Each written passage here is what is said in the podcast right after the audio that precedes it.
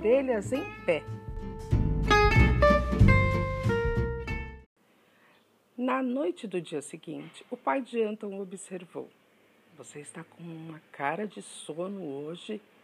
Eles estavam sentados no sofá esperando começar o filme sobre animais. Anton bocejou: Ah, eu já vou dormir. Seu passeio ontem foi bem cansativo, não foi? É que a gente fez prova de matemática hoje, explicou Anton. Hum, como se fosse um prazer ir à escola. E você sabia tudo? perguntou a mãe. Bem, Quase. Nesse momento tocou o telefone. O pai foi atender. Saque, quem está falando? E o senhor Anton fez a maior cara de espanto. Com quem o senhor quer falar? O senhor tem certeza de que discou o número certo? Um momento.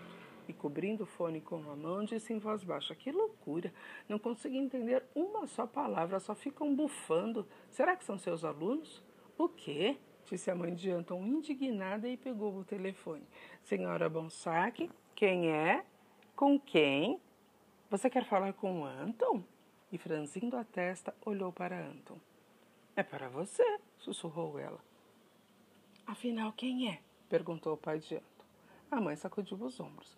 Não tenho a menor ideia, falam como se tivessem colocado a mão diante da boca. Anton pegou o fone.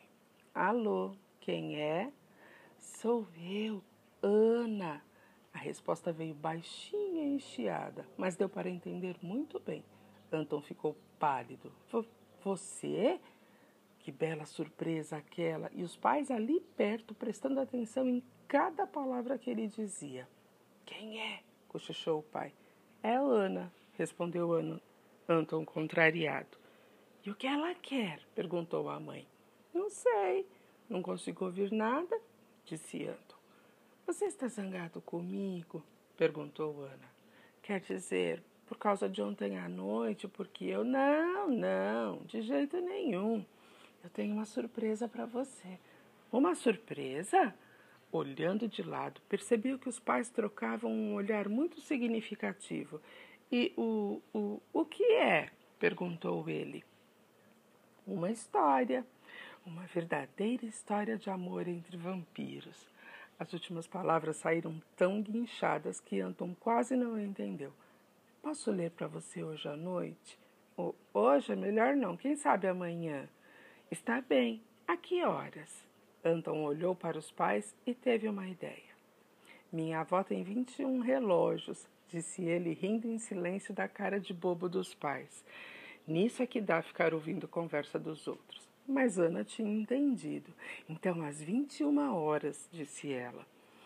E como vai Rudiger? perguntou Anton. Já voltou a voar está com um apetite tremendo, disse ela. Sei. Sempre que se tratava das peculiaridades alimentares dos vampiros, Anton tinha uma sensação muito estranha. Então, hum, manda um abraço para ele.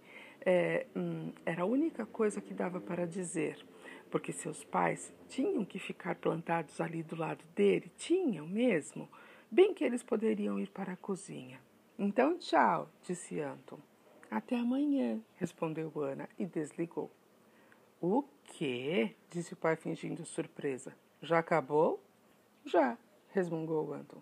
E que negócio é esse da avó que tem 21 relógios? perguntou a mãe. Ah, é uma piadinha, e por que você não convidou Ana para vir aqui? perguntou o pai.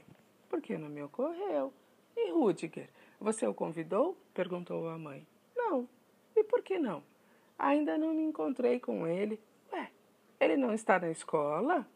Não. E Anton riu. Agora a mãe parecia surpresa. Não? Ele tem aula particular, murmurou Anton. É, ele tinha ouvido dizer que essas coisas existiam, por isso falou logo. Aula particular? perguntou a mãe espantada. Por acaso ele é doente? Não exatamente, é que ele sempre dorme até muito tarde. A mãe de Anton balançou a cabeça sem acreditar no que ouvia. Ai, você inventa cada uma. Sim, sim, disse o senhor Anton rindo alto. Nosso filho tem imaginação. Vocês vão ver, disse Anton ofendido e saiu batendo a porta. Primeiro ficavam escutando sua conversa, depois o interrogavam e ainda por cima riam dele. Ah, isso então não era motivo para deixar qualquer um furioso?